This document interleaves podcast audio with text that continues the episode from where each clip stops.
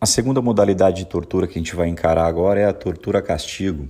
Consiste em submeter alguém sob sua guarda, poder ou autoridade a intenso sofrimento, como forma de lhe impor castigo pessoal ou medida de caráter preventivo. Bom, primeira pergunta: esse é um crime comum ou esse é um crime próprio? Olha só, ao contrário do primeiro, nós temos agora um crime próprio, que só pode ser praticado por aquele que detém guarda, poder ou autoridade sobre alguém. Quando a gente crava aqui que esse é um crime próprio, nós não estamos dizendo que ele é o crime do agente público, sinônimo de autoridade. Não, a autoridade pode até figurar como autora, como a gente vai falar.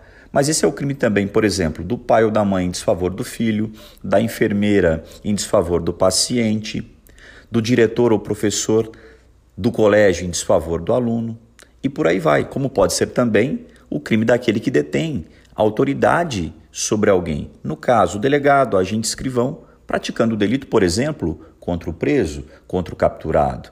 Então, olha só, o crime aqui é próprio e pode ser praticado pelo agente público, mas não exclusivamente por ele, ok? Esse é o primeiro ponto, importantíssimo para a prova. Segundo ponto, como isso aqui é um crime de tortura, esse delito também exige sofrimento. Só que o sofrimento aqui vem carregado. O tipo penal fala em intenso sofrimento. Segundo a doutrina, intenso sofrimento é o sofrimento atroz, é o sofrimento marcado pela crueldade, onde o sujeito sofre além dos limites comumente esperados. Como qualquer outro sofrimento, esse aqui também vai ser laudado. É o perito que vai dizer se o sujeito sofreu ou não. E aqui vai dizer também se o sofrimento foi intenso, ok? Bom, muito se pergunta a respeito das diferenças entre o delito de maus tratos e o delito de tortura castigo. Bom, vamos trazer um exemplo aqui. Vamos imaginar que o pai mande que a sua filha chegue naquela casa num determinado horário. A filha se atrasa, o pai fica irritado e o pai lhe desfere então uma cintada, causando-lhe uma única lesão corporal de natureza levíssima em uma das pernas. Será que o pai praticou delito de maus tratos ou será que o pai praticou delito de tortura castigo? Muito fácil. O pai aqui abusou do direito de corrigir e com essa cintada incorreu no delito de maus tratos. Primeiro em relação ao dolo, segundo em relação ao resultado obtido. Vamos explicar. No delito de maus tratos, a vontade do pai é de corrigir. No delito de tortura-castigo, a vontade do pai é de impor sofrimento, é de fazer sofrer.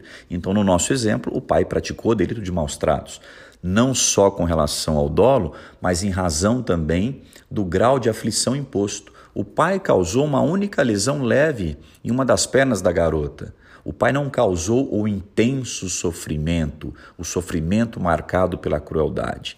Então, as diferenças entre a tortura, castigo e o delito de maus tratos residem no dolo e no grau de aflição imposto, ok? Bom, tem aluno que pergunta para a gente: tudo bem, professor, eu entendi a diferença. Mas será que o pai ou a mãe podem praticar tortura castigo? Claro que podem, desde que no contexto fático eu tenha todas as elementares do delito de tortura castigo. E a principal delas é o intenso sofrimento. Se eu tiver um intenso sofrimento com a vontade de impor o sofrimento, o castigo pessoal de fazer sofrer, delito de tortura, castigo na conta dos pais, até porque os pais detêm poder familiar, então pode haver sim adequação típica. Nós tivemos um caso muito triste no Rio de Janeiro, onde uma procuradora aposentada torturou a garotinha que estava sendo por ela adotada. Naquele caso, ela respondeu por delito de tortura. Por quê? Porque impôs intenso sofrimento e a vontade era de fazer sofrer ok? Então, cuidado. A diferença entre tortura, castigo e delito de maus tratos reside não só na vontade, mas também no resultado obtido. No caso do delito de tortura, um resultado muito mais prejudicial à vítima, no caso, o intenso sofrimento.